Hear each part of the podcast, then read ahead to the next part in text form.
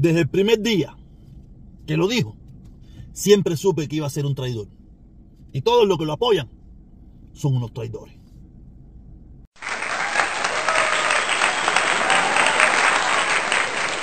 Oye, saludo, que tengan un inicio de semana sabroso. Hoy es lunesito de paquete. Eh, nada, venimos con, con, esta gira, con esta gira que está haciendo el dictador de turno de la isla de Cuba, el Díaz Canel. Aquí pueden ver esta imagen. Esta es la visita que está haciendo a una de las islas del Caribe. No tenía ahora mismo el nombre, se me olvidó. Pero lo que yo le quiero mostrar, como ustedes pueden ver en esa foto, él está pasando por un hospital donde eh, los cubanos están apoyando a esa pequeña islita que parece que tiene problemas con, con déficit de, doctores y esas cosas. Pero yo lo que quiero que ustedes miren, lo que ustedes miren, es la instalación. Esa es una islita más chiquita que la ciudad de La Habana, con menos habitantes que la capital de Cuba. Y mira la calidad que tiene ese hospital.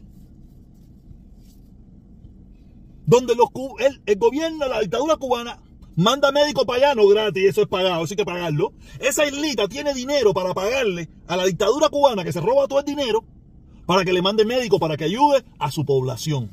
Y ellos probablemente hacen el sacrificio que tengan que hacer para ayudar a su población. Y tienen un, un, hospital con todas las de la ley y como no tienen probablemente muchos médicos, tratan de conseguir médicos donde sea necesario. Porque es un gobierno que yo no conozco mucho, pero por lo menos hace algo por su pueblo. En cambio, en Cuba, que supuestamente es un gobierno comunista, un gobierno socialista, un gobierno del pueblo y para el pueblo, no existen hospitales, no existen hospitales para el pueblo que mantengan esa, esa limpieza, esa, esa organización, esa... Hospitales como ese no existen para el pueblo cubano. En Cuba todo el mundo sabe que los hospitales para el pueblo cubano, no sé, son deprimentes, son antihigiénicos, son cosas de, de, cosas que de nauseabundas. Que, que el cubano que está en la isla no se percata porque vive en ese mismo mundo. Pero cuando va uno que, que, que, que, vive en otras partes del mundo, que tiene un nivel de comparación, se da cuenta que son lugares insalubres, que son lugares que deberían de, de, de clausurar, son lugares que, no deberían de existir para los seres humanos. El pueblo cubano, lamentablemente, como me pasó a mí cuando me tocó vivir ahí, yo, yo pasaba por la Habana Vieja que se estaba cayendo y yo decía que eso es lo más lindo del mundo. Yo miraba los, las calles llenas de basura y a mí eso no, no, me llamaba la atención eso, porque yo me crié viendo el basurero, yo me crié viendo la mosca, yo me crié viendo las ratas, yo me crié viendo las paredes sin pintar, yo me crié viendo las cocinas sucias, yo me crié, yo me crié así, yo, yo no tenía nivel de comparación. Yo hoy en día tengo nivel de comparación. Yo he visto lo bueno, yo he visto lo malo y he visto lo bueno. Y me di cuenta que yo vivía en Cuba, en, en un lugar, en un lugar depauperado completamente. Que habían algunos bolsoncitos que tenían cierta calidad. Y mayormente no eran para los cubanos. O si, y, si, y si era, era para la élite de los cubanos. Por eso es, es, lo irracional de esa situación en Cuba. Es lo irracional. Ese país donde está ahora, de donde, de donde es esta foto, hace por el pueblo. En Cuba hacen todo lo contrario por el pueblo. Porque ese es el objetivo, el objetivo es ese, hacer todo lo contrario, para que se vayan, para que se vayan, para que vayan para cualquier parte del mundo y después manden remesa y manden dólares para los familiares que se quedan en Cuba. Al final no resuelven ningún problema, pero ellos siguen siendo los más ricos y siguen teniendo el poder y siguen teniendo el control. Y cuando tú no les sirves, te meten preso, te fusilan o te tienes que ir o te callas. Es muy lamentable la historia de nuestro país. Como yo estuve el domingo en la directa de mi hermano Felipe, donde yo le dije, mi caballero, mira, Cuba es un lugar donde nadie quiere vivir. Nadie. Cuando digo nadie, digo cubanos y no cubanos. No existen extranjeros que quieren ir a vivir a Cuba. Y, los cubanos, todos quieren irse. Claro, que todo el mundo no tiene la posibilidad de poderse ir. Pero cuando tú le preguntas a cualquier cubano, cualquier edad, cualquier cosa, pregúntale, no me quiero ir de aquí. Nadie quiere vivir en Cuba. ¿Oye? Entonces vamos para el segundo tema, porque este tema también es tan Para mí es más importante que el tema Cuba. El tema Cuba es importantísimo, pero este es más importante porque es donde vivo. Ay, Dios mío. Quiere decir que, eso para que la gente se den cuenta que yo no me equivoco. No me equivoco. Vamos a empezar cómo funciona todo. Todo el mundo sabe que el expresidente Donald Trump se, está postulando nuevamente para la, para, para la presidencia. Quiere decir que a mí no me hablen de que no hablen de él, que no se No, no, no, no. Él es una persona que se está postulando para la presidencia de los Estados Unidos. Quiere decir que es fuego lo que viene contra él. Hace unos días atrás, él se reunió con el, la organización de supremacistas blancos de los Estados Unidos más grande de la historia. No sé qué le habrá prometido, no sé qué le habrá hablado, no sé qué se habrán dicho, pero no nos equivocamos cuando Donald Trump, eh, que sea racista, no, no hay problema. Eso yo no, no, tengo, no tengo la certeza, probablemente ni lo es, pero sí es un oportunista. Y, va, y se va a reunir con todo el que le sirva para lograr su objetivo. Con todo el que le sirva para lograr su objetivo, él se va a reunir. Y él entiende de que tuvo que reunirse con este líder de los supremacistas blancos para lograr atraer una masa para que vote por él, que siempre es como llamamos la base.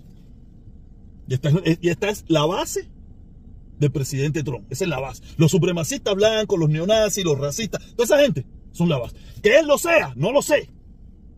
No lo sé, a lo mejor ni lo es, pero esto es oportunismo político. Tú me, tú me sirves para mi objetivo, ven para acá. Por eso yo le hablo a toda esta gente que tiene la, la, niñata, que vinimos de las islas del Caribe, aunque tengan de eso, que se vean claritos yo le digo, Trump no será racista, pero todos los que están a su alrededor sí. ¿Qué tú vas a hacer cuando él tome el poder y logre, y logre su verdadero objetivo? ¿Tú piensas que esa gente que le van a exigir a Trump, nosotros te pusimos, ahora te toca cumplir nuestra decisión? ¿Y cuál va a ser nuestra decisión? Toda esta gente que tiene la naricita así, que tienen un ancestro que vino de África, y toda esa pila de cosas, toda esta gente que no, que no son de cuatro, cinco, seis o siete generaciones que vinieron en, el Mayflower, que no son de Europa.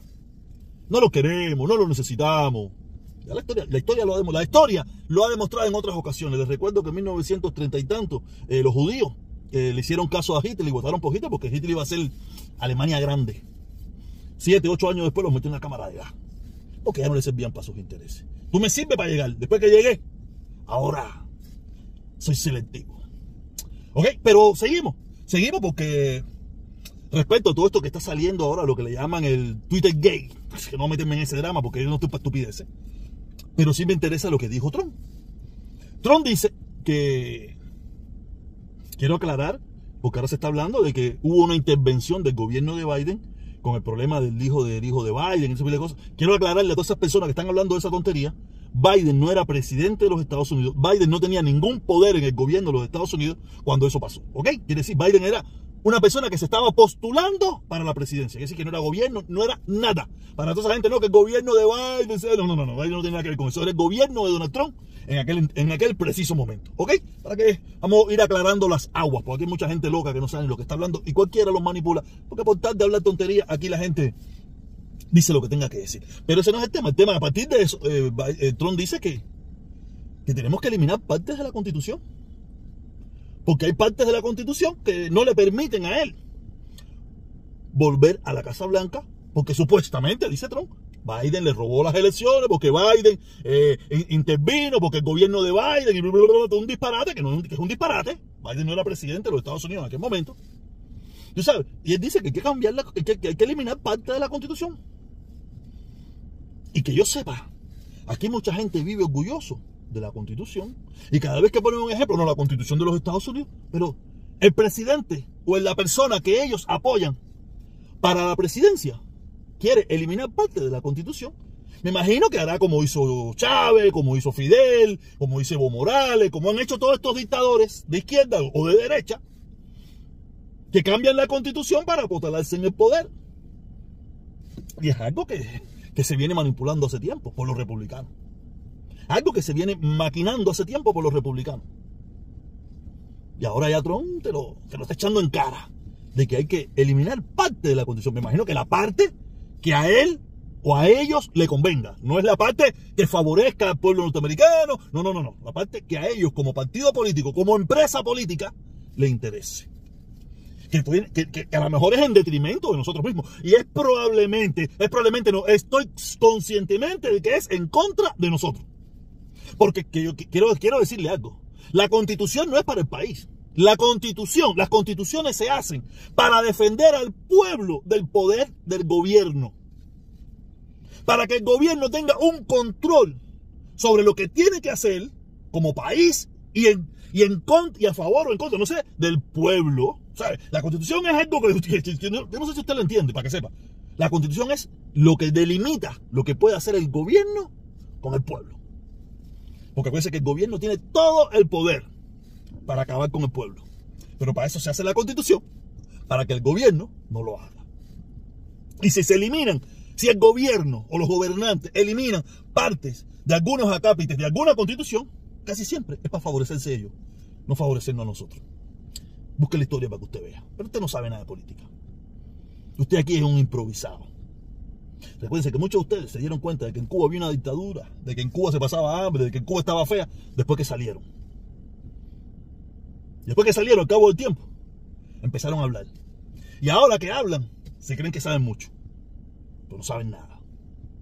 ¿Ok? Nada, caballero. Gracias. Beso, abrazo. ¿Seguimos? ¿Yo seguimos en esto? Directa por el momento. Mm, mm, no sé. Pero seguimos el combate. ¿Ok?